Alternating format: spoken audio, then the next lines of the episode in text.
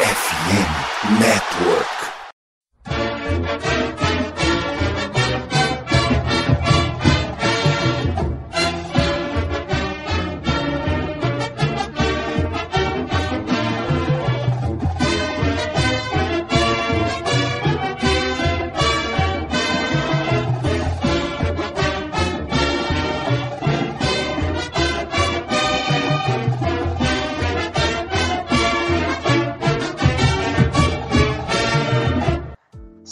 Amigos! Saudações, fãs de esporte! Saudações, fãs dos esportes universitários, do futebol americano universitário, da NFL, enfim, do futebol americano como um todo. Que grande prazer, que grande alegria, que grande satisfação. Estamos chegando mais uma semana com o meu, o seu e o nosso College Cast. Hoje, sabadão, dia 22 de abril, são agora 10 para as 11 da noite. E a gente vem chegando para falar de quarterbacks. Isto porque, senhoras e senhores, quinta-feira, muito provavelmente, as duas primeiras escolhas do recrutamento da NFL serão quarterbacks. Possivelmente, um deles está na lista que nós falaremos hoje. Afinal, não sei se vocês viram, mas o Bet365 está colocando Will Levis como favorito para ser pick 2. A gente vai repercutir hoje aí Vamos falar dele, vamos falar do Anthony Richardson, vamos falar também sobre o Randall Hooker, Stetson Bennett, Max Duggan, Dorian Thompson Robinson, Tanner McKee, Jaren Hall. Enfim, essa parte 1 de quarterbacks tá bem recheada com jogadores que estão causando até polêmica entre os analistas, né? Tem gente colocando eles bem alto, tem gente que não vai muito com a cara desses jogadores. Então vamos conversar aqui um pouquinho, vamos analisar o que eles podem entregar na NFL para o time que os escolherem. E de bate pronto, vamos começar apresentando a mesa. Bruno Oliveira, muito boa noite. Sabadão, não tem faculdade. Então vamos falar de quarterback. Muito boa noite, Matheus Pinho, aos nossos ouvintes e aos meus queridos colegas de mesa. É aquilo, né? Sábado no meio do feriado. Tem coisa melhor do que falar de college football, principalmente de draft. Estamos na semana do draft oficialmente, né? Faltam cinco dias. E, cara, quarterback é a posição mais importante do futebol americano, todo mundo sabe disso. Então, muitas equipes precisam, é um, um ano muito disputado. Então é importante todo mundo ficar inteirado sobre as novas caras, as novas faces das franquias da NFL. É isso. Luiz Felipe Amorim, um dos caras dessa lista de hoje, pode estar indo para São Francisco. Já se reuniu com a diretoria dos 49ers, já fez visita oficial.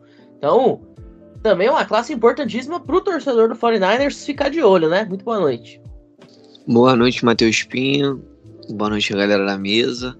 Boa noite, caros ouvintes. Uma boa noite, uma boa madrugada, uma boa manhã, uma boa tarde. Como eu sempre falo, o que importa é a sua audiência. É, eu torço pra. Não tem mais o que torcer, né? Eu tô entregue. E, pô, uma péssima decisão. Mas, enfim, vou falar mais pra frente, de manhã esmiuçada que, que eu observei no DTR. Vocês estão vendo que o Luiz não tá entregue só no sentido figurado, né? Até a voz do rapaz tá de pouquíssimos amigos. Analisado Orion Thompson Robinson causou isso a ele. Bom, quem também vai ficar mais ou menos assim, porque a gente deu a cereja do bolo para ele, é o Nicolas. Nicolas, muito boa noite.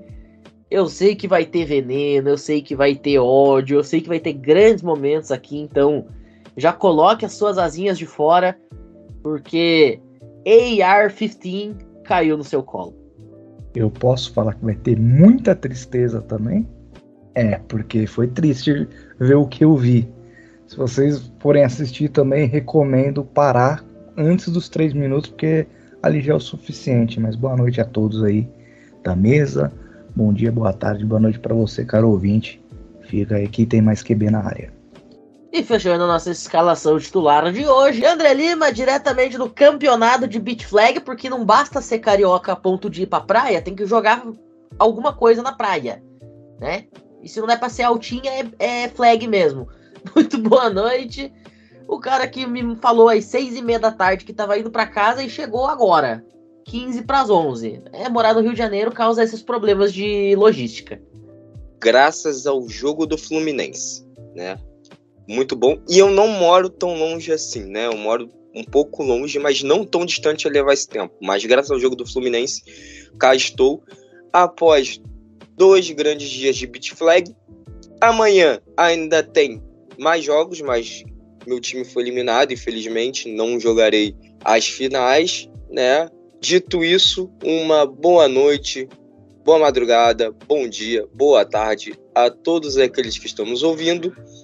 Uma belíssima noite ao Luiz Felipe, Nicolas, Bruno e a você, Matheus Pinho. Hoje vai ser uma grande noite, grandes decepções. Falaremos muito mal de alguns quarterbacks. É isso. Bom, logo depois da vinheta, então, tem bloquinho de recados e a gente já já tá de volta. Não saiam daí.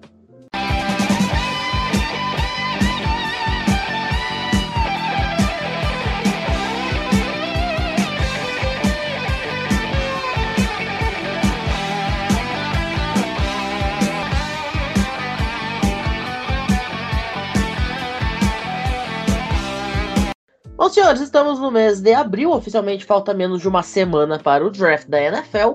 E é claro que a melhor forma de você chegar ligado em tudo que irá acontecer no recrutamento será pelas ondas da FN Network. Afinal, não só o College Cast, mas também outros programas da rede, como Falcons Play Action, Casa do Corvo, Lambo Leapers, também estão fazendo essa cobertura especializada no recrutamento da NFL.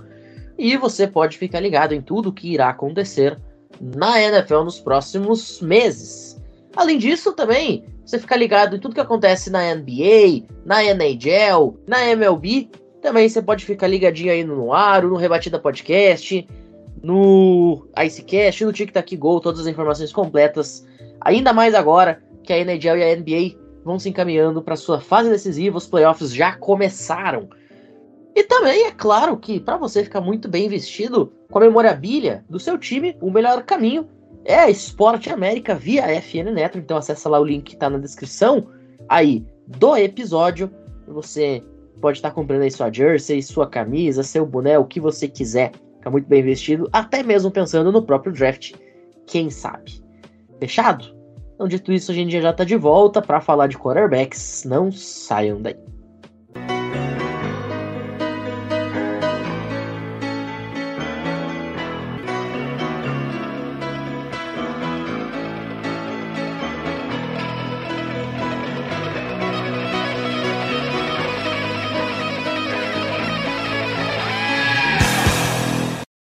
Ô Nicolás, vamos começando então já com a cereja do bolo, ao invés de fazer como manda o figurino, né, de deixar o melhor pro final, a gente vai deixar o melhor pro começo.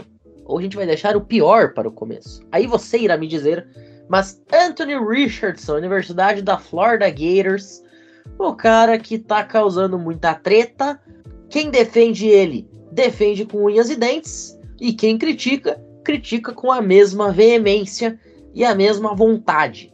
E aí, o que que deu para ver desse cara? Vale mesmo escolha top 2, top 3, top 5? Não vale? Conte-me o que a gente pode esperar de Anthony Richardson, o craque ou não da camisa 15. Então, vamos lá. Falar do Anthony Richardson é complicado, tá? A primeira coisa que a gente pode analisar dele é que ele tem velocidade. Isso é indiscutível. Quando a gente olha para um jogador, né? Você vê ele tendo uma boa explosão inicial e ele mantém essa velocidade até o final da corrida. E agora eu vou discordar um pouco da, da bancada. Quando teve uma análise de primeira descida, que ele foi muito criticado, disseram que ele era horrível e tudo mais. Eu, eu discordo, para mim ele é um bom jogador, tá? Ele é um jogador muito bom, muito promissor. Porém, pro Arena Football, pro campo, não. Pelo amor de Deus, cara. Pelo amor de Deus, eu nunca vi tantas péssimas decisões num curto período de tempo. Se você for pegar um jogo de Flórida analisando somente o ataque, é tanta leitura horrorosa pré-snap pós-snap que eu fiquei muito triste. Eu parei para ver outra coisa para depois voltar no jogo, né, recuperar o fôlego, porque era muito ruim. Era muito ruim. Ele não sabe se comportar no pocket ainda. Isso que é o pior. A mecânica dele é inefetiva de passe é bizarro, é muito bizarro. Ele tem um péssimo hábito, absurdo, que ele começa a lançar a bola em qualquer direção que ele sente que o pocket começa a ceder. Quando não, ele vai segurar a bola, tentar fazer um scramble todo torto, vai tentar fazer um passe em movimento e aí o passe sai pior do que né, se ele tivesse parado. Às vezes o, o passe que ele faz em movimento é tão ruim que chega no jogador porque vai para outro. E é isso aí, ele sacrifica muito da precisão que ele já não tem fazendo isso. Então eu vejo ele como um jogador limitado, muito cru. E no mundo real esse cara nunca seria um recrute quatro estrelas. O pior é que chegaram no ouvido dele e falaram: Você é bom. E ele acreditou nessa mentira. Ele quis investir na carreira de jogador. E isso não tem como. Porém, no futebol, talvez. Aquela liga lá que o Johnny Manziel pegava a bola no banquinho, ali ele pode dar certo. Quando ele tiver que enfrentar 11 jogadores, aí não tem como não. Ô, Bruno, a gente fez juntos um jogo de Flórida este ano, né, contra a Texas A&M, temporada passada, na verdade. E o Anthony Richardson ganhou aquele jogo. E ele correu para dois ou três touchdowns naquele jogo. Para quem olha de fora ou analisa estatística, que é um grande problema, né, analisar só a estatística e não o jogo em si. Para quem olha de fora e as estatísticas, olha, pô, o cara ganhou o jogo e correu para 2, 3 TD, o cara dominou o jogo. Só que na verdade a coisa não foi muito assim, né? Ele se valeu de chamadas horrorosas da defesa do Jimbo Fisher, que deram espaço para ele fazer a única coisa que ele sabe, que é correr com a bola. Que não é necessariamente um problema, mas ele acha que ele é o Lamar e ele não é. Então, eu acho que o Anthony Richardson, ele não é o maior protótipo de bust desse draft, porque para mim essa posição tá com o Will Levis. Mas assim, eu vejo o Anthony Richardson é, como um cara 880 ele realmente pode fazer jogadas geniais, como é que ele fez contra o Utah, né, na, é, que ele fingiu lançar e, e, correu. Mas assim, ele é muito cru em, em, decisões. Assim, na hora de lançar o passe, se o pocket começa a colapsar, ele não sabe o que fazer, e aí toda hora é o jeito é a corrida. E não, cara, não, nenhum quarterback funciona na NFL assim. Até o Lamar ele tem que lançar algumas bolas. E ele evoluiu muito nesse quesito eu vejo o Anthony Richardson como um cara que precisa de um esquema perfeito para ele, ele jogar. E se algo não der certo, se alguma coisa fugir do controle dele, ele perde completamente o poder da jogada e ele comete uma gafe, que é, no caso é um turnover. Então, é que a gente vê com o Florida, né? Ele, ele, teve jogos que foi muito bem contra o Utah e depois 0-4, né? 0 TDs, 4 interceptações ao longo de três jogos. Então, eu acho que ele é uma incógnita muito grande e ele precisa cair no time certo para dar certo. Então, eu não vou ficar criticando muito o Anthony Richardson, que meus colegas de banca já estão fazendo isso, e a gente já fez no, na live, mas eu discordo que o Wills seja o pior da classe. Eu e o Nicolas a gente fez uma análise dele em vídeo pro primeira descida, e você vê que tipo, o play action dele é perfeito. Ele tem um bom bootleg, ele consegue vê jogadas de passe curtos, passe longo, ele lê pelo menos, ele fica vidrado, ele abraça até o final a primeira jogada, a primeira leitura, mas ele consegue efetuar a primeira leitura. A partir do momento que ele não consegue, né, é quando não tem a separação de outro jogador, que aí ele força a bola, mas ele já cansou de jogar a bola fora de uma maneira inteligente. Então, eu discordo nisso. Eu acho que tem um cara para a páreo com o Anthony Richardson, só que ainda tem níveis, aspectos superiores, que eu vou falar, inclusive. O Bruno falou que o Richardson precisa de um esquema muito específico para funcionar.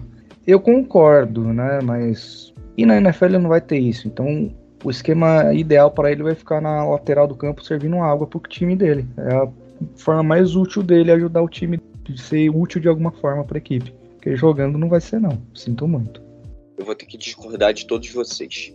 Primeiro, o Anthony Richardson, ele é um jogador sim, mas não de futebol americano. Nem arena ele serve. Nem arena, tá? Não tá preparado. É um cara que teve muito poucos jogos, tá? Simplesmente é um cara cru. Como o Nicolas falou, não tem mecânica, tomadas de decisões péssimas, não sabe fazer uma leitura. Como que um cara desse quer ser quarterback? Cara, desculpa não tá preparado. Um dos maiores erros é dar a chave da sua franquia para esse cara, tá? Então, ser um quarterback de topo de draft é um erro enorme. Infelizmente, vai ser um cara que daqui a um ano, dois anos, três anos, quatro anos vão falar que foi um erro de escolha de draft, não deveria ter sido draftado.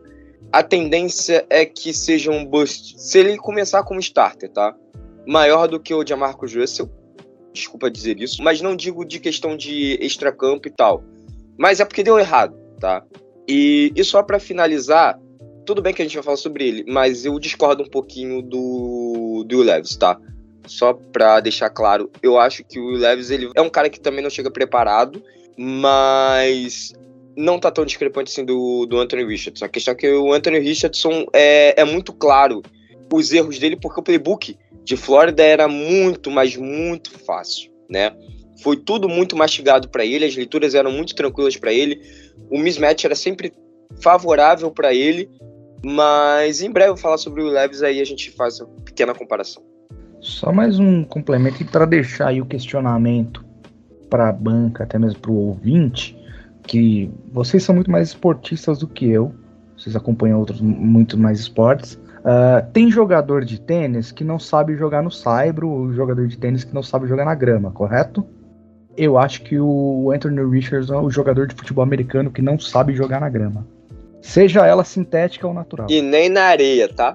Acho que se ele jogasse beat flag, por exemplo, carioca ball, ele também não, não serviria. Já deixo isso claro. Nem na areia ele serve. Você utilizou de exemplo, eu vou utilizar de outro exemplo, tá? Tem piloto que sabe correr na chuva. Tem piloto que sabe correr no seco. Tem piloto que não sabe correr em nenhuma das duas situações. É o Anthony Richards.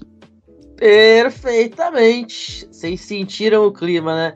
Bom, então, para arrematar essa questão do Richardson, de 0 a 10, que nota vocês dariam? Primeira pergunta. E em que rodada, ou se quiser aprofundar, em que posição vocês o draftariam? Bruno, vamos começar com você. Minha nota para ele, 4. Se fosse num draft real, assim, que nem foi de 2021, é, ele seria, tipo, quinta rodada. Mas como a gente tá nesse draft, né, que tem poucos quarterbacks disponíveis, eu acredito que ele vai sair na número 3. Não, mas a pergunta é em que lugar você draftaria? Não draftaria. André, e você? Nota e em que rodada ou posição você o draftaria? Nota 2, não draftaria. E também ligaria para os outros general managers para não escolher ele. E falaria, cara, não, não escolhe esse cara. Sério, não escolhe. Você tem outras opções, né? Você tem o Gonzalez, o Adrian Gonzalez, você tem o Stetson Bennett, você tem o Matt Duggan, mas deixa o Matt Duggan para mim. Você tem qualquer um, sabe? Não tem quarterback, cara? Vai na, na CFL, vai na European Football League, vai em qualquer outro canto do planeta, escolha um quarterback, né? Mas não, não chame esse cara pro seu time, por favor. Não faça essa maldade nem com ele e nem com você. Nicolás, nota e que rodada você o draftaria? Nota 1, não draftaria e ainda indicaria para times da Série C do Campeonato Paulista de Futebol Americano para não, não contratar. Luiz, para arrematar a nota, em, em que rodada eu draftaria? Nota é meio complicada, né? Parece aquele jogador, quando faz análise esportiva de futebol, que ele entra no segundo tempo, o cara bota sem nota. Não vou botar sem nota, que é brincadeira mesmo. Dois, não draftaria. Eu acho ele muito cru, até mesmo para um nível de high school, cara. O cara tem problema com footwork. Isso pra mim tira minha saúde. Perfeito. Tá aí o Andrew Richardson. Eu também não vou fugir da polêmica. Minha nota para ele é 3. Eu acho que, apesar dos pesares, a velocidade dele, a o feeling que ele tem para correr, eu ainda acho que é interessante. Mas como eu falei, ele acha que é o Lamar e não é. Então eu vou deixar aqui minha nota 3 e não vou dizer que eu não draftaria. Mas assim como o Bruno falou, eu pegaria lá numa quinta rodada, assim, sexta rodada. E aí, talvez a gente vê no que que dá na liga, né? Mas antes disso, certamente eu não puxaria o gatilho do Anthony Richardson. O Nicolas, uma pergunta para você. Diga. Você gosta da série Prata da SPFL? Eu gosto, acho extremamente promissor. Então por que você tá mandando o Hunter Richardson pra lá, cara? Não, eu tô falando pros times da Série Prata não contratar. Ah, tá. Entendeu? Série Prata que é um campeonato de desenvolvimento, é importante que se fale que existam campeonatos assim, né, e que pessoas interessadas possam ir para praticar, entendeu? E é isso. Ah, tá. Eu acho que talvez para ele que tá começando seria bom aprender fundamento. Não, não. O nível lá até que é bom, até que é legal. Ele, ele antes de jogar a Série Prata, ele precisa de um treinamento. Nem isso ele tem. Ele tem que começar do zero. Jogar um flagzinho ali para pegar fundamento.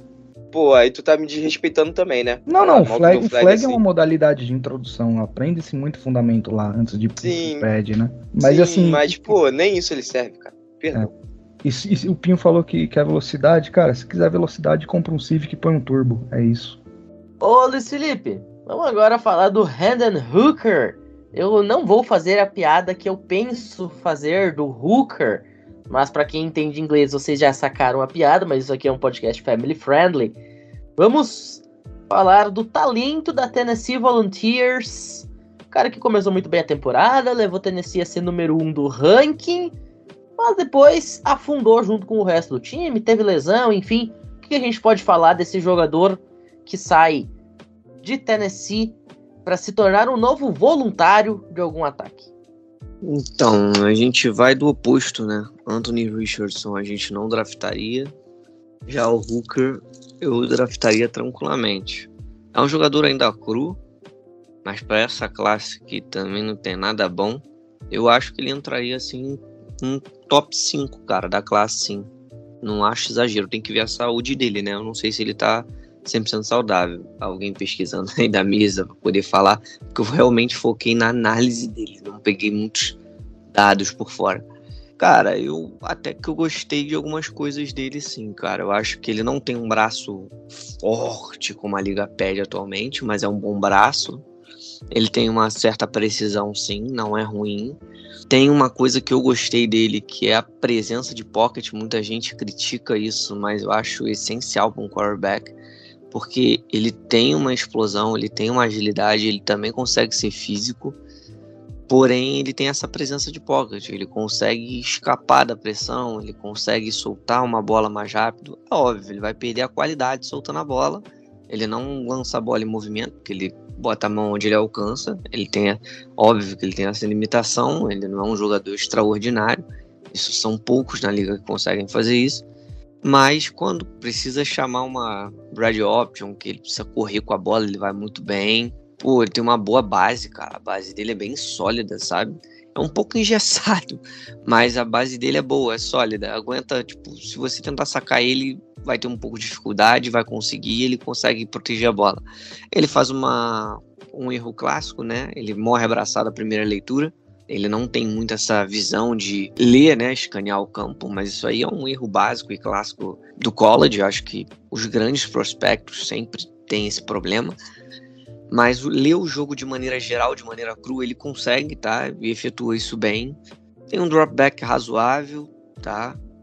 Play action dele eu não gostei muito, só em alguns momentos, mas ele pode melhorar isso, isso aí é de, de boa. Aí vem algumas coisas ruins. O release dele é lento. Ele espera sempre praticamente no final ou no final da rota do alvo para poder lançar a bola, entendeu? Eu acho que ele tem que acelerar mais o jogo. A NFL é um jogo dinâmico. Na NFL você vai estar tá tomando pressão, vai ter sempre um, um rusher, um DT no teu pescoço para você acabar sendo sacado. Então não dá muito para você ficar escapando do pocket correndo com a bola.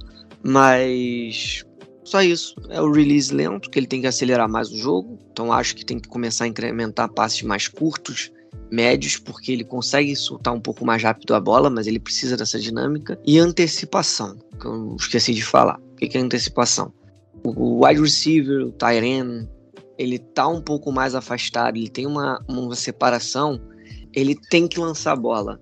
É bom. Ele não, ele espera o cara cumprir praticamente a rota, ter essa separação para lançar a bola, ele precisa de segurança. Um problema crônico que eu acabei pesquisando assim era do Geno Smith.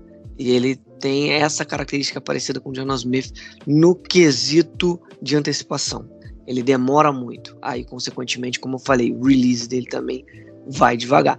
A não ser que o cara esteja muito livre, que for um screen pass, esse tipo de jogada, ele acaba indo mais rápido. Mas um passe mais longo e de sideline, né? Outside, ele demora muito. Ele demora muito. Então ele tem que melhorar isso. Mas eu achei um QB surpreendeu de maneira positiva. É um QB que eu draftaria, tá? Ele é bem pocket passer, ele não é muito híbrido, ele não é muito de correr. Ele corre porque ele se abraça a primeira leitura e quando ele abraça aquilo ali, vem a pressão com a presença dele, que é muito boa de pocket, ele sai do pocket, obviamente. Quando ele sai do pocket, ele corre com a bola. E isso eu vou até antecipar, tá? Tem um dos QBs mais badalados para o draft que tem esse pequeno problema que ficou evidente justamente contra a Tennessee, tá? De ter essa presença de pocket, conseguir fugir do pocket e pecou muito. Então eu gostei muito disso nele e gostei que ele é um cara que consegue render bem com as pernas, tão quanto com os braços. Precisa ser mais lapidado, né? É um cara que eu escolheria tranquilamente. Também pegar um gancho pra galera. Não em primeiro round, não em segundo round, assim. Final de segundo round, terceiro round, eu acho que é o ideal para ele. Porque ele tá bem cru. Como eu considero top 5 da classe, ele pode sair tranquilamente no primeiro ou no segundo round. Acho um pouco exagerado, até o meio do segundo round? Acho. Mas são as opções que a gente tem nesse draft. Eu acho que tem jogadores na posição de maneira considerável, mas não é profundo a classe. Até os tops, o top 2 da classe, né, o Bryce Young, tanto com o CJ Stroh, tem alguns problemas que são bem claros, assim, evidentes. Sobre o Hooker, a, a, lesão dele, né? O mês passado foi feito o combine e a equipe médica que avaliou ele falou que tá muito bem. Ou seja, continuar nessa pegada aí tomar de pirona, um de clofenaco, já semana 1 da, da NFL já tá pronto para jogar. Bom, rapidinho então, Bruno, nota para o jogador e em que rodada ou posição o escolheria? Nota 6,5 e escolheria na segunda rodada. André? Nota 5,5 e eu escolheria ele na terceira ou quarta rodada por conta do histórico de lesão dele, tá? só por conta disso. É um quarterback para mim chega pronto, né? Não naquele pronto, pronto, toma aqui a, a bola e seja meu quarterback franchise, né? Mas é para mim um cara que dessa classe é o terceiro melhor em termos de, de sair do forno, né? Vamos dizer assim. Daquele cara que tá saindo do college com uma tendência a ir bem na NFL, tá? Claro, tem coisa a melhorar, tem pontos a melhorar, mas é o que mais me agrada depois de Bryce Young e CJ Stroud, tá? Então, para mim é 5,5, que é uma nota ok, tá?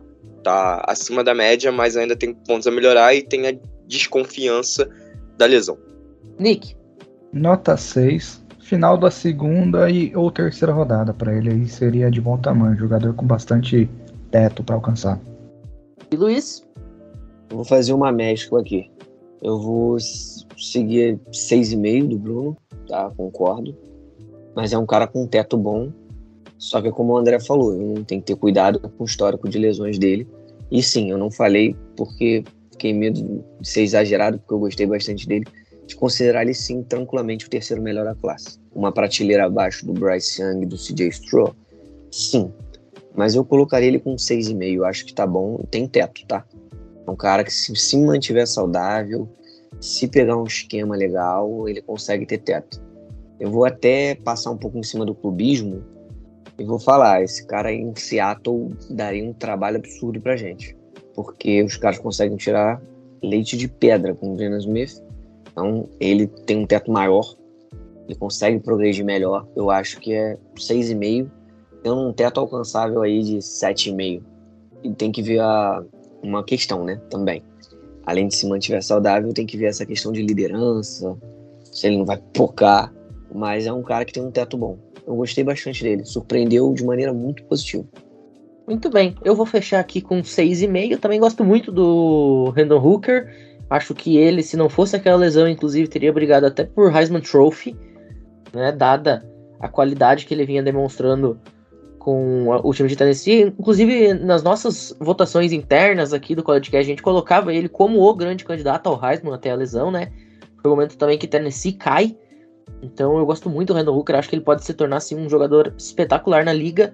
Acho que não é um cara para ser escolhido em primeira rodada, né? Mas Jalen Hurts foi escolhido o quê? Na terceira? E tá aí mostrando toda essa bola que jogou no ano passado. Então eu acho que o Randall Hooker, eu pegaria ele numa terceira rodada, mas a minha nota aí eu parto de 6,5. Não acho nada de exagero. O Hurts foi segunda rodada. Perfeito. Foi finalzinho da segunda, né? Isso, isso. É, por isso que eu imaginei que fosse terceiro. Mas enfim, nessa mesma posição, se o Renan Hooker sair, tá de bom tamanho. Bom, vamos dando seguimento. Bruno, Stetson Bennett, Georgia Bulldogs. Um cara que eu não tenho a menor dúvida que vai ser Hall da Fama do college. Afinal, é o primeiro jogador a conseguir ganhar back-to-back -back championships desde AJ McCarron. Mas aí eu te pergunto, o que, que a gente pode esperar na NFL de um cara que é mais velho do que eu e você? esse é o grande ponto que circunda nesse momento a lenda Stetson Bennett indo pro draft. O Stetson Bennett é um cara que é estranho, porque ele é muito velho, né? Ele é mais velho que o Lamar, por exemplo, que já tá na liga desde 2018, mas é um cara extremamente produtivo, né, para Georgia, né? Um, um, esquema que ele conseguiu alcançar a liderança, né, o posto de quarterback titular. É, passou por junior college, passou por brigas de, de, titularidade, venceu várias disputas e merecidamente foi é, bicampeão da, do college football, né? Agora, para NFL, eu vejo ele com futuro. Juro para você, eu acho que ele é um cara que, se ele for backup de um. Por exemplo, o Green Bay Packers. O Jordan Love vai ser o quarterback 1. Se você tiver um Stetson Bennett de quarterback 2, eu acho que eu e você, né, torcedores do Packers aqui, a gente não ficaria nem um pouco chateado, né? Eu acho que seria um, um jogador experiente, é, que tem noções é, de futebol americano já há muito tempo. Outros times também, o New England Patriots também seria uma opção interessante. Eu não tô falando que vai ser um quarterback do futuro. Eu vejo a carreira do Stetson Bennett meio que a do Tard Taylor, sabe? É um quarterback veterano, é, backup, e que pode assumir a titularidade de, de forma tranquila, né? Ryan Fitzpatrick. Cara, Josh McCown. Sabe? Esses caras, tá ligado? Porque o Stetson Bennett é um cara que o jogo dele é aquele que é um pocket passer, que na necessidade ele corre. Isso eu adoro, cara. Eu odeio o quarterback que pensa em correr antes de lançar. É, na minha visão, tem gente que acha diferente, respeito, tranquilo. Cada um tem uma visão de jogo, mas na minha visão, o quarterback tem que saber lançar aconteceu o problema, o pocket colapsou, você corre. A não ser quando você tem um Drew Brees, um Tom Brady, que realmente a mobilidade não é o forte. Mas o Stetson Bennett, ele sabe correr, ele teve touchdown no final do college, é, correndo, teve touchdown no final do college, lançando, é um cara que sabe fazer as coisas que precisa fazer quando necessário. Porém, claro, não é um melhor quarterback, tanto que, para mim, eu acho que ele vai ser na, no terceiro dia do draft. Mas assim, eu acho que a experiência dele pode pesar, né? Por exemplo, você compara ele ao Sean Clifford, o próprio Max Duggan, que eu vou falar daqui a pouco eu acho que o Stetson Bennett tem pontos a favor. É, então, na minha visão, ele vai ser um quarterback backup que tem suas virtudes. No combine ele lançou bolas é, longas absurdas, todas foram recebidas pelo wide receiver que eu estava assistindo. Todo mundo se surpreendeu porque ele nunca foi conhecido por ser um quarterback com o melhor braço da classe e, e, tudo mais. Tanto que se você olhar o draft report dele, fala que o, o deep ball accuracy, né, a precisão no, no passe longo dele, não é elite, é ok só. Mas se você for ver o Combine, claro que o Combine não quer dizer tudo, mas ele lançou bolas perfeitas, claro que numa posição que não tem pressão e tudo mais, mas é algo que, por exemplo, o Will Levis não conseguiu. E eu não tenho nada contra o Will Levis nem o Anthony Richardson, eu não gosto do jogo deles. O Will Levis eu vejo um cara que, que sofre para fazer algumas leituras. A gente transmitiu um jogo de quinta que não vou lembrar contra quem agora, ele que, que, que ele quebrou o dedo. Cara, ele jogou muito mal. Ele jogou muito mal. Problemas com a pressão. O Stetson Bennett tem um pouco disso, mas ele consegue performar. Sob pressão, a gente viu isso em duas finais de college football e uma foi contra o Alabama de Nick Saban. Então, gosto muito do, do Stetson Bennett, um cara que quebrou muitas barreiras para chegar onde chegou. E acredito que o time que tiver ele com o pensamento de ser backup e ele aceitar esse posto, eu acho que vai se dar muito bem na liga. Bom, eu só quero falar uma coisinha sobre o Stetson Bennett, cara. No ano passado, antes da final nacional, a gente fez aquele episódio com os meninos da ESPN e eu lembro que eu falei que o Stetson Bennett, ele era para mim não apenas a maior Cinderela recente do college football, mas eu via ele como o cara que ele entrava para a história pelo conjunto da obra. Eu falava, por exemplo, que o Stetson Bennett ele não deveria ganhar o Heisman, por exemplo, pelo que ele jogou em campo, tinha gente que era mais importante pro seu time do que ele, mas ele merecia o Heisman Trophy por ser o Stetson Bennett por tudo que ele construiu. Eu acho que o Stetson Bennett ele é esse cara. Se você criasse, por exemplo, um prêmio é, que nem tem, por exemplo, na NBA, né, o Most Improved Player, o jogador que mais evoluiu. Eu acho que o Stetson Bennett ele, ele poderia ser o nome do prêmio, sabe? Por tudo que ele conseguiu demonstrar dentro do college. Um cara que não foi recrutado, um cara que saiu de junior college, um cara que entrou em Georgia como walk-on, ele assume uma vaga onde ele era QB3, assume ali titularidade, leva o time para dois títulos nacionais, sendo que o time não ganhava desde 1980, ele sozinho. Claro, não sozinho jogando sozinho, mas ele como signal caller ganhou em dois anos consecutivos o mesmo número de títulos, o mesmo número de títulos, senhoras e senhores, do que o seu time tinha em toda a história. Georgia tinha um título em 42 e o outro em 80. E ele ganha em 22 e 23 de forma consecutiva. Então eu acho que o Stetson Bennett, a história dele, ela vai ser eterna. Por isso que eu digo que ele já é um cara que vai ser consolidado no Hall da Fama do college football, independente do que aconteça. E é uma pena que ele vai chegar na NFL apenas com 25 anos e sem ter conseguido demonstrar o seu potencial antes. O que vai certamente lhe custar uma posição titular. Porque se o Stetson Bennett ele vai, por exemplo, para o draft com 23 anos e com dois títulos nacionais na bagagem, ele é a primeira rodada. Eu acho que ninguém aqui vai duvidar disso. Só que o fato de ele ter demorado tanto tempo para mostrar o seu potencial é que derruba ele para baixo. Mas dito tudo isso, Bruno, nota do jogador e em que rodada você o draftaria? A nota pelo jogo completo dele, nota 5, eu draftaria ele na quinta rodada. Eu acho que é um, uma posição boa para draftar ele. André? Nota 5 também. Ele é um quarterback que eu pegaria para inicialmente ser um backup, né? E quem sabe em breve ser o, o starter na posição, né? Conforme ele fosse indo nos treinos e tal. Aquelas coisas básicas que a gente sempre fala sobre o quarterback.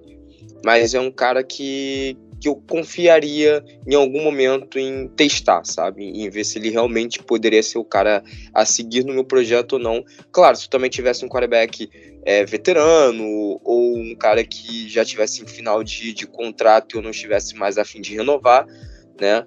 por exemplo, que nem deu a citação aí do Bruno, o John Smith, né?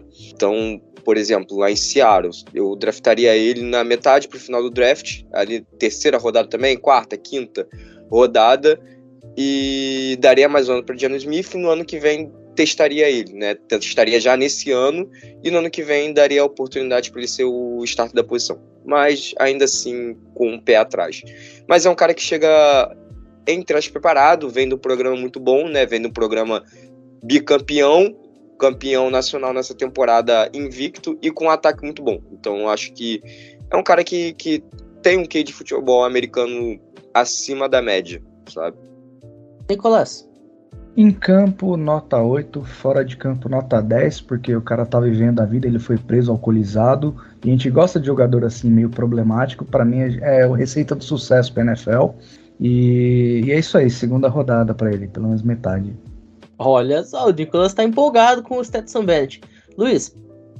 Eu vou de nota 5 também, mas eu discordo do André no quesito que ele tem um QI alto de futebol americano. Eu acho que ele tem um QI na média, cara. Quando você joga com um sistema para você, o jogo foi feito para ele ali. Eu concordo com você, que ele tem que entrar pro Hall of Fame merece tudo isso, porque realmente ele fez por merecer, mas, cara, para você entrar na liga com 25 anos, não conseguir se provar dois anos antes. Pô, George tem um sistema, uma defesa muito forte, tem um ataque com um sistema padrão. A gente sabe que o, o From quase bateu na trave de um nacional. Pô, e o From, o jogo dele é totalmente vertical, é horroroso. Então, eu não boto um QI acima da média, não, cara. Eu boto um QI na média. Ele não é burro, mas também não é extraordinário. Sabe viver. Um bom vivan. Só acrescenta no elenco. Eu draftaria ele num terceiro round, mas por essa classe, um segundo round tá ótimo para ele. Aí eu vou com o Nicholas. Final de segundo round tá ótimo. Perfeito. Bom, vamos no segmento aqui. Antes disso, eu quero deixar registrado aqui que minha nota pro Stetson Bennett é 6. É, eu draftaria ele na quarta rodada sem nenhum tipo de pudor. Acho que antes disso tá muito cedo. Bom, vamos fechando esse primeiro bloco. Ô André, vamos falar do cara mais brasileiro do draft, Tanner McKee. O jogador que passou aqui pelo Brasil, ficou dois anos em Curitiba como missionário religioso. O que, que a gente pode falar desse garoto de Stanford? É, eu só queria, só para finalizar o assunto anterior, é, eu não acho que o esquema foi feito para ele, porque, bom, enfim, o Georgia não trabalha nesse sistema, né? É igual a Alabama a ideia de jogo ela já é pré-programada, você que tem que se ajustar. Então, eu acho que ele se ajustou bem, no tanto que ele foi escolhido exatamente para isso, né? Um quarterback que se ajustava o esquema, mas tem esse complemento. Eu acho ele bom, sabe? Eu não acho ele tão ruim. Eu acho que o problema é que ele foi jogado para baixo porque o time de Georgia é muito bom em todos os aspectos, né? E aí ele não é um quarterback acima da média, então acaba caindo porque ele joga com jogadores muito acima da média em quase todas as posições mas comparado aos outros caras da posição dele, ele tá ok, sabe? Só que aí a gente compara com um time inteiro, né? E você tem uma defesa muito forte, tem uma linha ofensiva muito forte, recebedores muito fortes, mas enfim. E agora vamos falar sobre o McKee, né? McKee teve uma temporada, meh, sabe? Para quase 3 mil jardas, para ser mais exato, 2.947 jardas, 15 touchdowns e 8 interceptações, né? Ele é um pocket passer nato, sabe? Aquele cara que, com todo respeito, mas tá quase morrendo no futebol americano. Aquele cara que fica parado dentro do pocket, que não faz tanto bootleg, né? Quando faz mesmo assim a linha ofensiva, ela vai toda trabalhada para proteção dele porque ele não consegue correr. Quando ele sai do pocket correndo porque tá tomando uma pressão, é uma balsa, né? Para quem, por exemplo, quer ver, pega o jogo de USC, por exemplo, onde ele teve que correr em alguns momentos porque a pressão estava chegando, a linha ofensiva não estava segurando.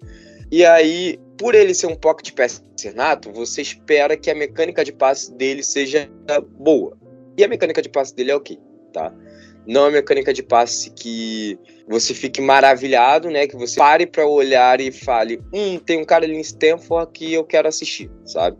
Mas, ao mesmo tempo, é uma mecânica de passe que tá tranquilo, é, passa uma confiança. E uma coisa que eu gostei, ele consegue ajustar a sua mecânica de passe em relação ao que está acontecendo. Como assim o que está acontecendo? Muitos quarterbacks eles mantêm a sua mecânica de passe conforme o jogo vai acontecendo e acontece uma pressão, por exemplo, sobre um, um edge ou um. Enfim, um rusher, na real, né? Pode ser um tackle também, um defensive tackle, um blitzer. Indo na direção dele, né? Ele continua com seu braço, vamos dizer assim, esticado, né? Para ficar mais claro para quem tá, tá nos ouvindo. E, e, o risco dele tomar uma pancada nesse braço, sofrer um fumble, né? Se machucar por causa disso é, é grande, sabe? E o nosso querido McKee, ele consegue ajustar, né? Não necessariamente o passe sai bom, tá? Em algumas situações o passe sai horrível. Mas em outras ele ainda assim consegue achar essa janela, que é o ponto que eu vou dizer agora, né? A janela que ele encontra é muito consistente.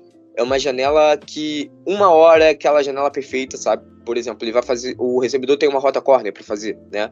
E ele acha aquela bola na sideline, onde o cara tem que arrastar o pé certinho, né, utilizando seu corpo como proteção para o safety não bater nele, e mesmo se bater, ele tá com a bola ali, né, não consegue defletar.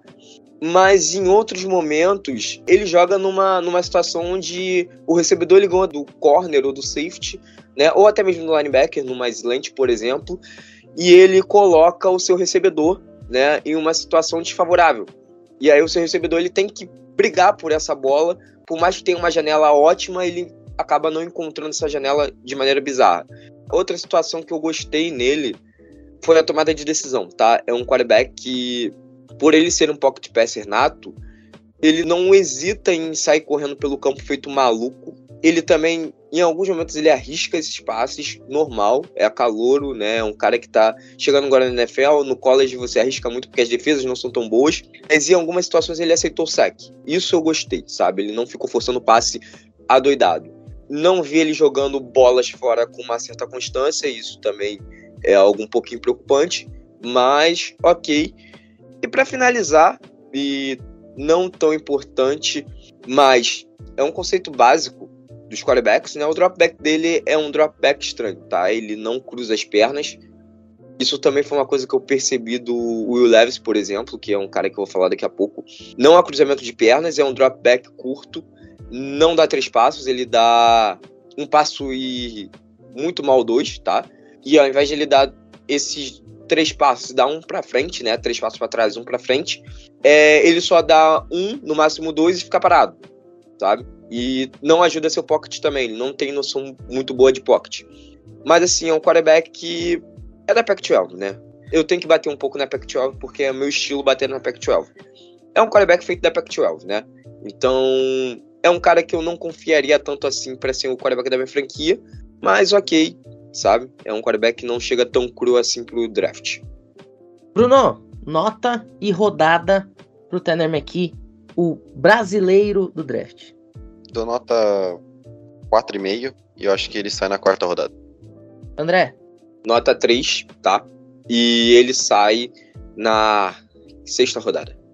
Nicolas? Nota 5, quinta rodada. Luiz? Nota 4, quarta rodada. Eu vou dar uma nota 4 e acho que uma sexta rodada tá de bom tamanho para ele, porque é outro jogador que chega bem velho, que nem o Stetson Bennett. Mas vou torcer muito para ele se tornar um grande jogador, porque quanto mais abrasileirado a gente tiver na NFL, melhor. Bom, vamos fazer uma rápida pausa aqui.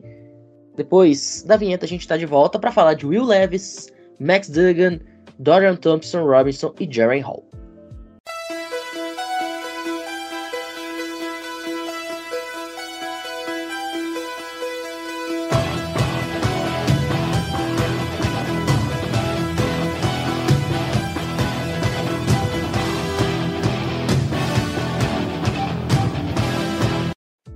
André, a gente fechou com você o primeiro bloco, a gente começa com você o segundo. Will Levis, Kentucky, o cara que, neste momento, pelo Bet 365, é apontado como o favorito a ser a pick 2. Faz sentido? Ai, ai. É momento de dar porrada em quarterback, né? Eu falei bem sobre o McKee, mas agora a gente vai dar um, umas porradinhas em alguém, né? Tem que sempre ter alguém quarterback de Kentucky não fez uma boa temporada, Kentucky no geral. O próprio Levis é um cara que tá nesse meio, né? Ele faz parte do time, mas que sempre tem alguns caras pontos da, fora da curva, não foi o caso dele. 2.406 jardas, 21 TDs para 10 interceptações. Ok, né? Não, não teve uma estatística tão zoada, foi uma estatística ok. É, mas a banca comentou sobre a questão da leitura dele. Né? É o primeiro ponto que eu quero falar e é o principal ponto que a gente sempre fala no quarterback, né? É, eu não concordo com vocês, perdão. É, eu sei que vocês viram um jogo inteiro, vi tapes dele, e assim, ele foca na primeira leitura também, tá? A cabeça dele não vira. Ela vende que ele tá fazendo a leitura e é na, sempre na rota mais longa, tá? A não ser que, claro, a jogada é feita com uma, uma double slant, né? Ou uma spacing, que são conceitos de, de rotas curtas, né? Que aí, ok, né? Ele não tem para onde esperar tanto. E aí essa janela ele encontra bem e ele tem um, um, ponto que eu gostei bastante, que os passes curtos e médios dele são precisos e são seguros, sabe? Aquela bola forte, achando a janela boa, fazendo com que o recebedor estique seus braços, né? E não consiga que um corner ou um linebacker que esteja atrás dele dê a porrada nele e bata no, no braço ou no corpo, né? Pro cara simplesmente dropar, né? Então, assim, foi uma coisa que eu gostei. Agora, quando a gente fala sobre uma leitura progressiva de jogada, do fundo para o campo, para curta, fora, para dentro, peca muito, tá? E aí vai ao fator que, que eu achei isso meio bizarro, né? Ele busca sempre o fundo do campo, é o que encantora todo mundo, e o Leves é um cara que acerta a bola no fundo do campo. E aí vai as comparações, né? Falou-se muito sobre Josh Allen, e realmente ele lembra o Josh Allen e Ayumi, exatamente por isso, sabe? E aí entra o outro ponto que eu queria falar. A bola dele, em passes longos, não é aquela bola precisa, sabe? Não é aquela bola que tá na janela certinha, né? Você vê ali na post, é aquela bola que tá sempre em disputa, o cara tá sempre com um safety pendurado, porque a bola, ela vai aquela bomba, mas vai aleatória, né, no campo. Ele simplesmente sabe que tem um braço forte, solta. É isso. Outro fator interessante que me preocupou bastante foi a tomada de decisões dele. Né? As tomadas de decisão dele não me agradaram. Dessas 10 índices, a maioria das interceptações foram por tomadas de decisões ruins. Não foi pelo passe aleatório, por mais que eu tenha falado, mas foi por ele simplesmente ou não aceitar o sec ou não jogar a bola fora, né? Ele sai do pocket, mesmo assim ele fora do pocket, ele quer achar o recebedor e dar esse passe, né? E aí joga no recebedor com marcação dupla, tripla ou uma bola que acaba sendo um overthrow. O único ponto positivo que vocês falaram, né? E aí eu concordo e concordo bastante, é a questão do play action e do bootleg. Né, ele sabe fazer muito bem esse bootleg, ele sabe encontrar esse recebedor, principalmente quando o recebedor está fazendo uma crossing route, né, uma rota cruzada. E ele faz o bootleg para encontrar esse ponto futuro na rota cross. O play action dele também funciona muito bem. Ele consegue fazer uma leitura legal nesse play action. E agora é um ponto negativo. É em high-low, tá? Ele não consegue fazer um, uma, uma leitura em high-low confiável, exatamente porque ele procura a bola funda, né? Se o corner conseguir vender que ele não vai ir pro fundo, né? Ele ameaça ficar naquele meio termo e aí sim ele conseguir depois acompanhar o, o recebedor que vai na funda, já era. Mas enfim, é, me estendi demais. O Levis é isso. Nas circunstâncias que a gente tá, ele é o quarterback número 3, mas se tivesse o Randall Hooker em condições normais, né? É, o Randall Hooker seria o quarterback número 3, o Will Levis cairia para a posição número 4.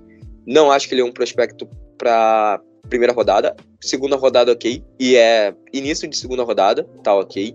Vem no meio termo entre cru e pronto, tá aquela carne carne mal passada, sabe? Que você olha assim e fala, hum, será que isso tá cru? Mas é quando você vai comer, é, tá ok, tá legalzinho, dá pra comer. E é isso. Bruno, o que, que você tem para dar de nota e de rodada pro carne mal passada Will Leves? Aliás, vamos combinar que gosto culinário bizarro é bem a cara dele, né?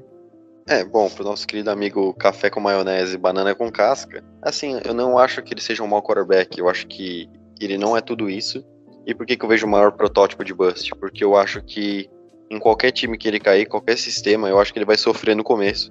E ele pode passar por um processo que o Josh Rosen passou. Cair num time que não está pronto, por exemplo, Indianapolis Colts. Eu acho que o Colts, por mais que tenha o Michael Pittman, tenha o Jonathan Taylor, eu acho que é um time muito fraco. E não, não definiu o, o futuro dele. Eu acho que o Will Levis vai cair para Indianapolis, é minha aposta. Ou para Las Vegas. De qualquer maneira, eu acho que o Will Levis tem esse problema também de na, na pressão ele não saber o que fazer. É, no jogo que a gente fez de Kentucky, ele passou por isso, foi um jogo de uma baixa pontuação, ele até machucou o dedo, e ele sofreu muito por não saber para quem passar. Ele não teve os melhores wide receivers, isso é fato. Teve até o One Robinson, mas também foi até agora um bust na, na liga. Eu vejo o Levis como um nota 4,5. Eu acho ele um quarterback melhor do que o Anthony Richardson, mas eu vejo o Richardson se cair num sistema legal, às vezes Tennessee, por exemplo, eu acho que ele pode até desempenhar um papel bom com o Mike Vrabel, que é um bom head coach, mas eu acho que o Will Levis vai sofrer, eu espero que eu esteja errado. É, mas eu acho que ele vai sofrer, ter muitas interceptações e vai ser questionado como o Zach Wilson passou. Segunda rodada acho que tá legal, mas acho que ele vai sair no, na quarta escolha. Mas eu, eu escolheria na segunda rodada. Nicolas? Eu dou uma nota 5 para ele. Eu tô junto com, com o André, aquela carne meio mal passada. 2022 dele foi horroroso, 2021 foi melhor. Parece que ele decaiu bastante de um ano para o outro, não sei a razão. Talvez seja muita maionese no café. Rodada? Rodada 3, rodada 4, aí tá de muito bom tamanho. Luiz? Um 0 a 10. Se a média for 5 a 5, se for 6, 6, não 7. Eu daria entre 5 ou 6. Eu daria 6, particularmente. É um QB mais mediano que eu já vi na vida. Ele ainda tá meio cru mesmo, mas se a gente botar para comparar na ponta do lápis, ele pode desenvolver ainda. E, cara, os problemas dele são parecidos com o antigo quarterback. Então, eu acho que se ele for para Las Vegas ali, seria uma, ao mesmo tempo uma boa e uma má companhia. Vamos ver se o McDaniels consegue desenvolvê-lo, né? Pô, cara, queria fazer uma dela. Sair para Indianápolis, apertar o gatilho nele, eu acho loucura, né? Mas tem maluco para tudo. Eu vou colocar ele só para finalizar segundo round e acho vou manter o Hooker mesmo não saudável como terceiro melhor da classe e ele é o quarto melhor da classe. Concordo com o André nesse aspecto e vários ali problemas de leitura e tal, mas acho que o pior dele é a teimosia. É teimosia e confiar demais num braço que não é tão forte. Acho que ele precisa abrir a mente dele nesse aspecto e desenvolverem nele uma leitura melhor, progressiva. E aí ele continua como um QB sólido. É aquele cara que, passando ao longo do tempo, na liga ele pode ser um bom backup, cara. Não acho que ele vai ser ruim, não. É basicamente isso e só para finalizar, o Bruno falou do negócio do sistema. O único sistema legal, o André sabe disso, quiser confirmar, que o Anthony Richardson poderia cair seria com o Bruno Rivera com a corda no pescoço em Washington. Então, um cara tipo Levis pode calhar em vários sistemas, Tá? Eu não acho que ele vá pro Patriots, mas o Patriots poderia desenvolver ele. Não acho que ele é melhor que o Mac Jones, está longe disso. Não acho que ele também seja melhor que o Zap. Mas ele poderia ser esse tipo protótipo de QB. E realmente, aí eu concordo com o Bruno. Se ele cair num time muito cru, ele vai ser queimado vai se tornar um bust. Mas se ele vier num time que tem esse estilo de jogo mais pro QB pocket passer, eu acho que ele pode desenvolver sim e ser um QB sólido, cara. Vai continuar como mediano. Nada mais que isso. Eu vou fechar em 5,5, segunda rodada tá de muito bom tamanho. Ô, Bruno, Vamos agora para Texas, Max Duggan, TCU Hornet Frogs, o líder dos sapos chifrudos. Antes de falar do Max Duggan, só queria fazer o último comentário do Levis, que o Luiz falou. Esse excesso de confiança no, no braço que não é tão forte foi, acho que, o melhor comentário desse podcast até agora. Porque ele chegou antes do Combine e falou que ele ia mostrar para todo mundo por que o braço dele é mais forte. E eu assisti é, é, esse drill exatamente só para ver o Will Levis. E ele passou vergonha, porque o Stetson Bennett, como eu falei, acertou os três passes, foi muito bem. O Levis, se eu não me engano, só acertou um. Um foi overthrow e o outro foi underthrow. E ficou esse gosto assim de tipo, ele é muito autoconfiante. Isso é bom até certo ponto, mas quando ultrapassa o limite, isso pode afetar no desempenho do time. Então é uma coisa que eu acho que é um, um contra aí pro Will Levis. Mas agora falando do Max Duggan, né? Eu acabei ficando com os dois quarterbacks é, titulares do, da última final do college. Naquele jogo, né, 65 a 7 para Georgia, mas acho que evidenciou bastante o que eu tenho para falar, né, nesse podcast. Eu falei do Stetson Bennett, da liderança dele e tudo mais. Agora, o Max Dugan, cara, eu acho muito bacana o que ele fez nessa temporada por TCU. Todo mundo sabia que TCU era uma equipe mais fraca, todo mundo sabia que TCU era uma equipe que é, subiu uma montanha muito maior do que se esperava que eles fossem subir, e ele abraçou a ideia, ele, ele pegou a liderança desse time junto com o Quentin Johnston, criou essa mentalidade, eu achei isso muito bacana da parte do Max Dugan.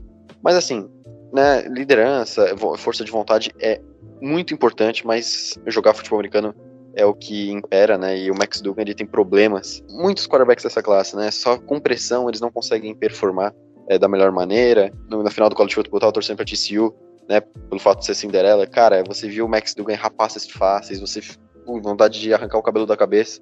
Errava algumas leituras extremamente básicas, tentava corridas totalmente desnecessárias no meio de vários defensores.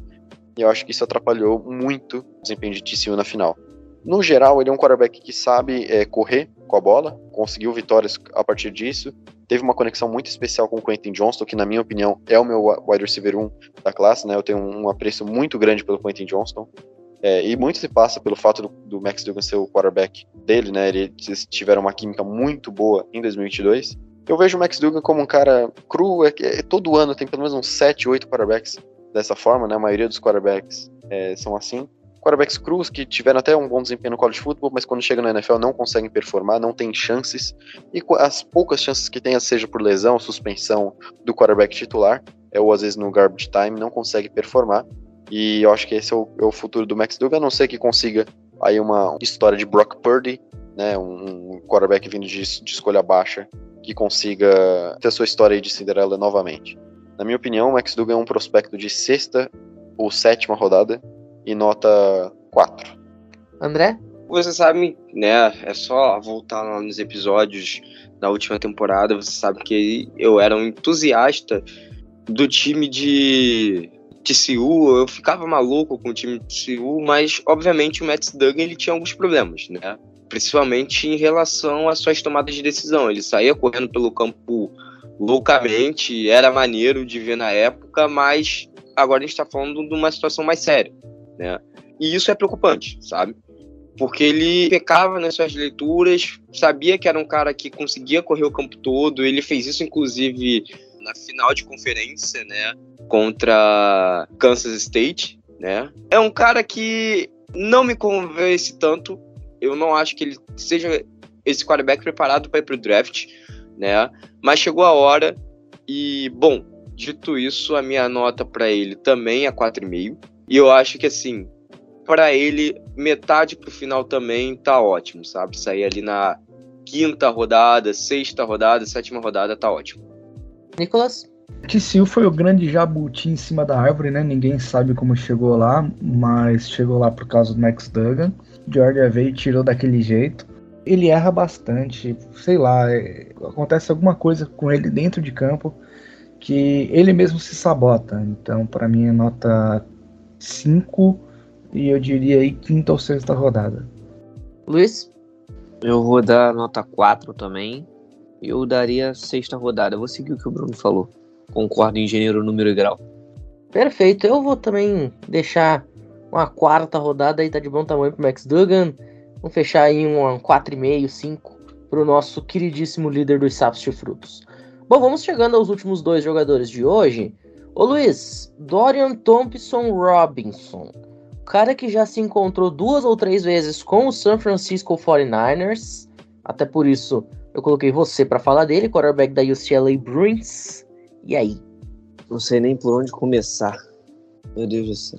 Primeiro momento, eu acho que o Kyle Shanahan se empolgou demais com 2019, que precisava de uma mudança, precisava se adaptar à liga, buscar QBs mais móveis e meio que viajou, foi insano, assim. Se a gente com certeza draftar esse moleque, eu acho ele prospecto de bust, vou falar igual o Bruno. Eu vou falar únicas coisas boas que ele tem. Um bom braço, tá? O braço dele é forte, até um pouco acima da média.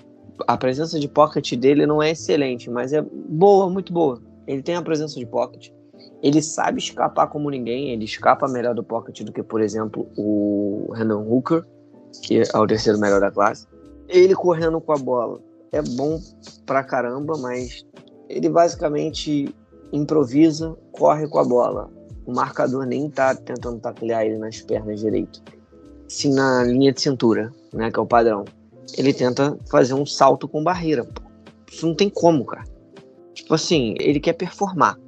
Ele é um quarterback performático. A leitura dele, além de ser agarrada na leitura primária, é ruim. É ruim. Só passes curtos, assim, mais ou menos intermediários, médios, né? Que a gente diz. Ele consegue até efetuar quando é fácil, tá? Que aí ele vai ter um release rápido, ele vai soltar a bola rápido. O footwork dele é ruim, ele não sabe prender o, o pé na grama. Os dois joelhos ficam virados para dentro, muito fechado. Ele não tem uma base, tá? a base dele é muito fechada.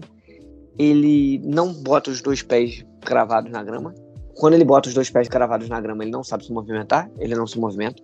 Aí ele tenta fazer um passe e erra. Ou ele fica muito agitado, parecendo o estilo do Sem Floresta quando toma energético. Ele fica pulando de um lado pro outro com os dois pés, tipo assim, sem ter uma base. É basicamente isso. Tipo na ponta do pé de bailarina, e aí ele vai tentar correr. Ele sempre tenta correr. A primeira decisão dele é tentar correr. Aí quando ele precisa efetuar um passe, é o que eu falei. Ele tenta ali a primeira leitura e fica preso a ela. E aí ele solta a bola ali. Errou passes, cara, de meio metro. O passe era para ser um shoulder pass, né? Aqui, mais no ombro, e ele fez um, um over. Foi bem lá na frente. Ele não tem noção do braço dele, da força dele. Eu acho ele horroroso. Ah, mas pior do que o Anthony Richardson? Não. Porque ele chega a ser mais atlético. Eu falo sem brincadeira. O nível de atleticismo dele, né? Nesse quesito de corrida, de ter a presença de pocket, de sair, me lembrou, pelo incrível que pareça, o Lamar. Nesse aspecto. Um Lamar da Shopee, né? Digamos assim. Mas ele me lembrou bastante o Lamar nesse quesito. Agora, leitura, passe, ele é horroroso. Eu, eu sei que o Pinho é um grande não entusiasta do Trey Lance, mas para mim é um downgrade absurdo você trocar o Trey Lance e draftar esse moleque. Entendeu? Sendo que o, se voltar 100%, se tiver uma recuperação, a gente sabe muito bem que o nosso menino Brock Purdy vai ser o, o QB titular, de maneira incontestável. Já foi confirmado isso, inclusive, pelo John Lynch, que ele vai ser o QB titular. Eu discordo em parte, porque eu acho que ele volta de uma lesão muito grave, de uma cirurgia grave. Eu acho que tem que ter uma competitividade dele com o Trey Lance, mas enfim. Então, agora com esses rumores que vão trocar o Trey Lance para pegar uma escolha alta de novo no draft, já que a gente meio que vendeu a alma para poder pegar o Trey Lance, que eu também achei desnecessário por sinal, para pegar esse garoto. Eu acho completamente errado, uma decisão equivocada em São Francisco, porque você vai ter dois quarterbacks com características completamente diferentes. Mas a ideia do Kai eu também entendi um pouco. É tentar fazer o que não conseguiu fazer com o Trey Lance e ele acabou se lesionando duas vezes em São Francisco, que é basicamente correr com a bola. Né? A diferença é que o Trey Lance é forte. Esse garoto é mais esguio. E aí ele consegue sair bem na marcação. Mas o problema é que ele enfeita demais. Showman, digamos assim. Eu detestei. Bruno, nota e rodada por Dorian Thompson Robinson. O orgulho de Jorge Acereu. Quarterback que pensa em correr antes de lançar, para mim é nota zero. Então eu dou nota zero. Toda vez que eu via ele lançar um passe era interceptação ou overthrow. E eu não draftaria. André.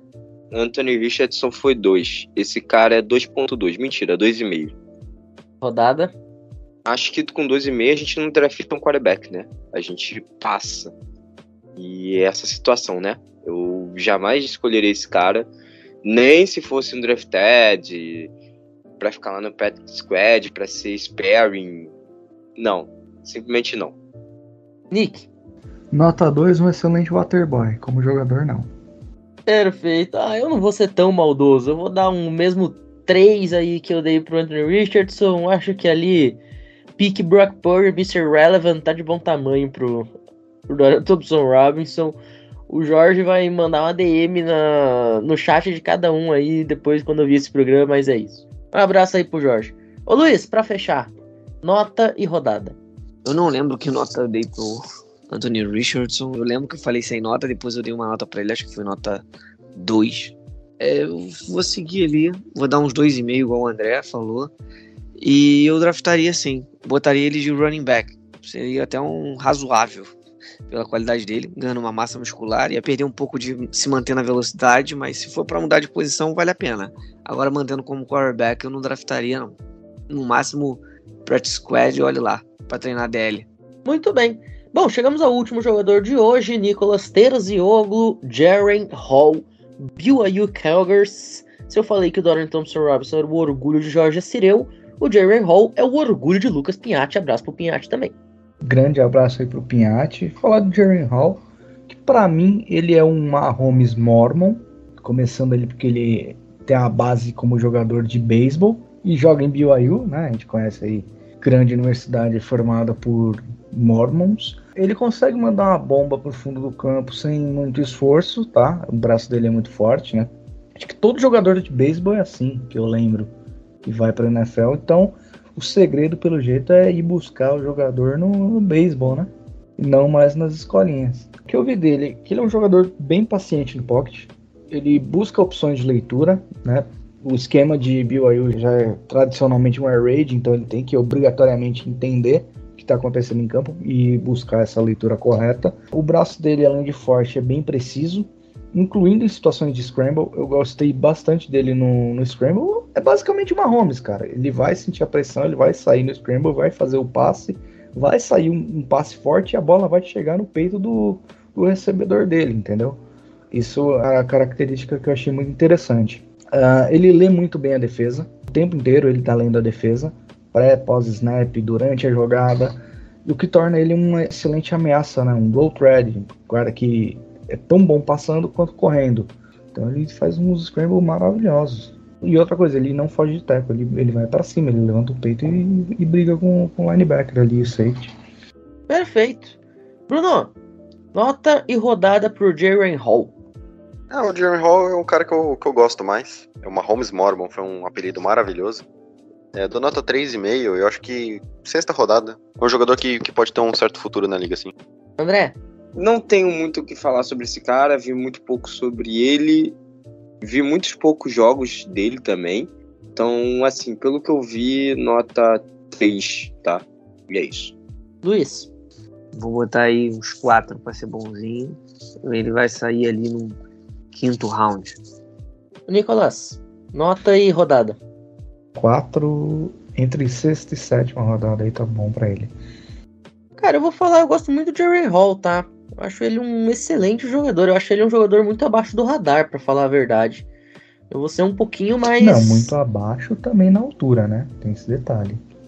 Eu tenho repulsão por quarterback de BYU pelos próximos três anos, então desculpa. Não, eu vou ser mais bonzinho com ele, vou ser mais gentil com ele, vou dar uma nota 5, acho que quinta rodada tá de bom tamanho para ele. É um jogador que, exatamente por jogar em BYU, que foi um time pavoroso na última temporada, ele ficou muito abaixo do radar, mas ele tem talento, tá? Ele tem bola, ele tem qualidade. Conseguiu demonstrar na medida do possível, na medida que o time lhe permitiu isso. É um jogador, por exemplo, que conseguiu demonstrar talvez até melhor o seu talento do que outros que a gente citou aqui, como, por exemplo, o Donald Thompson Robinson, por exemplo, o próprio Tanner McKee, é, só que ficou abaixo exatamente pela questão do recorde, né? Por não conseguir fazer o time ter mais vitórias. E a gente sabe que para ganhar no futebol americano, o Mandorinha só não faz verão. Eu acho que o Jerry Hall, numa quinta rodada, tá muito bem escolhido. É um jogador que tem potencial. Agora, se vai conseguir usar esse potencial, são outros 500. Bom, senhoras e senhores, a gente vai ficando por aqui com essa primeira parte. Lembrando que A segunda parte dessas análises de quarterbacks muito provavelmente vai ao ar amanhã. A gente vai falar aí de Bryce Young, de CJ Stroud, de Jack Hayner, de Clayton Tune, Adrian Martinez, Sean Clifford, Malik Cunningham, Aidan O'Connell e Tanner Morgan.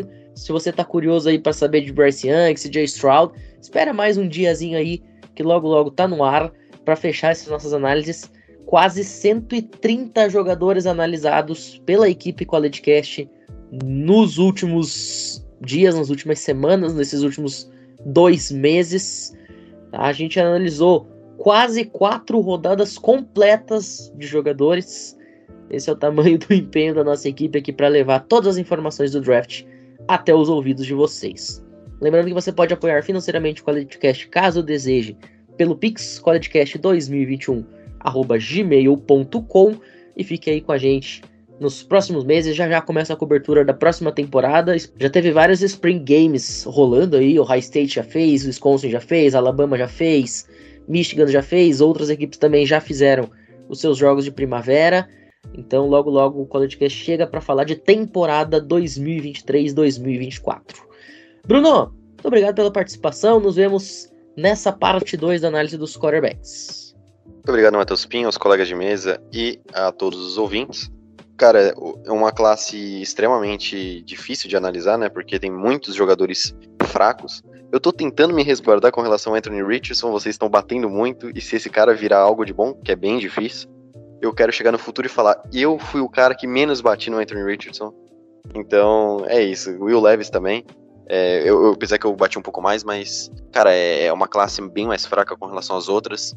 Mas se você lapidar bem, eu acho que, que tem um futuro. Então é por isso que é muito importante analisar detalhadamente cada jogador, todas as posições. Eu quero muito que ele caia minha boca, inclusive, mas eu não vejo esse cenário acontecendo. O André, muito obrigado. Nos vemos no próximo episódio. Cara, analisar jogadores faz parte, né? É, a gente trata ele com a situação atual. O Anthony Richardson atualmente ele não está preparado. Pode ser que daqui a um ano, dois anos, três anos, dez anos, quinze anos, vinte anos, trinta anos, quarenta anos, cem anos ele esteja preparado para a NFL. Pode ser que sim, né? Eu dei o exemplo do Josh Allen, né, no meio do programa e é um exemplo claro, né? E foi o último grande exemplo também. Era um cara que era muito criticado, era um cara que todo mundo lhe dava que seria um buzz, não estava preparado para a liga, caiu num time onde houve uma lapidação em relação ao seu futebol americano, tinha um offensive coach principalmente, né, que era o Brian Dable, que estava com vontade de lapidar o cara, que via que o cara tinha qualidade de poderia ser um grande quarterback e conseguiu, né? Anthony Richardson pode ser esse cara. A tendência é que não aconteça, sim, a tendência é que não aconteça, que ele continue sendo esse quarterback medíocre que ele é. Mas até lá a gente vê e analisa ele com outros olhos na NFL, né? Mas hoje ele é um quarterback fraco. Dito isso, agradeço ao Pinho, né, por mais um programa, agradeço a todos aqueles que estão nos ouvindo também por nos ouvirem até aqui e agradeço a toda a bancada pelo ótimo debate. Eu sei que eu fui meio chato hoje, perdão, estou cansado. É, eu odeio perder e meu time perdeu, mas é isso, isso faz parte da vida e eu amo vocês, tá? Vocês estão no fundo do meu coração. Nicolás, também muito obrigado. Nos vemos amanhã para a gravação da parte 2. O darwinismo não falha. A seleção natural e a ancestralidade comum vão fazer o que tem que ser feito. O mais forte vai bater no mais fraco e o mais fraco é o Anthony Richardson. Com essa essa frase aí, encerro minha jogada com uma carta armadilha virada para baixo. Luiz, também nos vemos amanhã. Até a próxima. Já que o Nick botou uma carta virada para baixo, eu ativo minha trap, que é tornado de pó, e destruo a sua trap. Então vamos lá. Um momento de Yu-Gi-Oh! Bons tempos. Eu gostei das análises. Eu quero agradecer mais uma vez sempre aos nossos ouvintes. Eu também tive um dia cansativo, o André jogando, eu estudando. Não foi só sobre futebol americano, não foi só fazendo análise parte profissional mesmo, então eu tô cansado. A galera até já estranhou nos bastidores que eu tava tão quieto, eu tava, cara, dormindo praticamente. Então, é isso, gente. A gente fez as análises, eu acho que realmente o Anthony Richardson não vai vingar. Se vingar, eu estou um pouco me lixando. Não vai calar minha boca, que para mim ele sempre vai ser ruim. Quem vai fazer ele vai ser provavelmente um front office bom, que meu irmão vai ter que ser bem, vai ter que chamar até rezadeira para funcionar. E é isso, eu não bati tanto no Will Leves, eu acho que ele pode desenvolver. Eu ainda acho. Não vai ser nada absurdo, mas um aninho no banco, dois no máximo, naquele sistema a la Patriots, né? Pocket passer, passinho curto, tirar da cabeça dele que ele tem um braço tão forte, abrir ali para conseguir fazer as leituras melhores progressivas. Ele pode ser um bom backup. Um time que está precisando ali de um QB para tampar um buraco, ali um tampão, ele pode ficar um tempinho ali, até mesmo se firmar, depende do desenvolvimento dele. E, poxa, eu tô chateadíssimo com São Francisco. Porra, tiraram do sério. Espero, eu rezo, vai que acontece um milagre e a gente não escolhe, não drafita o DTR, que é horrível, é horroroso. Esse cara, esse cara tem que ser não, não escolhido, de tão ruim que ele é. Eu esperava mais e também torço, rezo, faço tudo para não trocar o Trey Lance agora, porque eu acho que ele merece uma chance. E eu vou falar o que eu falei antes, só para fechar para a galera. Gente, é quantidade não é sinônimo de qualidade. A gente analisa os quarterbacks de maneira esmiuçada mais do que os outros, porque é a posição mais importante do futebol americano. Você concorda? Não, mas é o padrão, é o básico, não vou fugir disso. E nessa classe a gente está pobre. Eu considero a classe de quarterbacks só menos pior do que a de linebackers, que ali fizeram meus olhos sangrarem. Essa, só um só que sangrou. Os outros foram os dois e eu quase fiquei cego. Então, é isso. Amanhã tem mais, eu tô aí também. Vou falar de Bryce Young. Não vai ser só elogio, não. Já vou dar antemão. Se tiver que meter a porrada, a gente vai meter a porrada. Passo por cima do meu clubismo. Que eu não tenho, né, com a Alabama, mas segue o jogo. Perfeito. Bom, dito isso, a gente vai ficando por aqui novamente. Fazer o convite para o pessoal esteja com a gente também na parte 2. E muito obrigado pela audiência, por todo o carinho que o pessoal tem demonstrado com a gente aí durante todo esse tempo de análise de prospecto. Estamos de volta no próximo episódio. Muito obrigado a todo mundo que ouviu a gente e até a próxima. Valeu!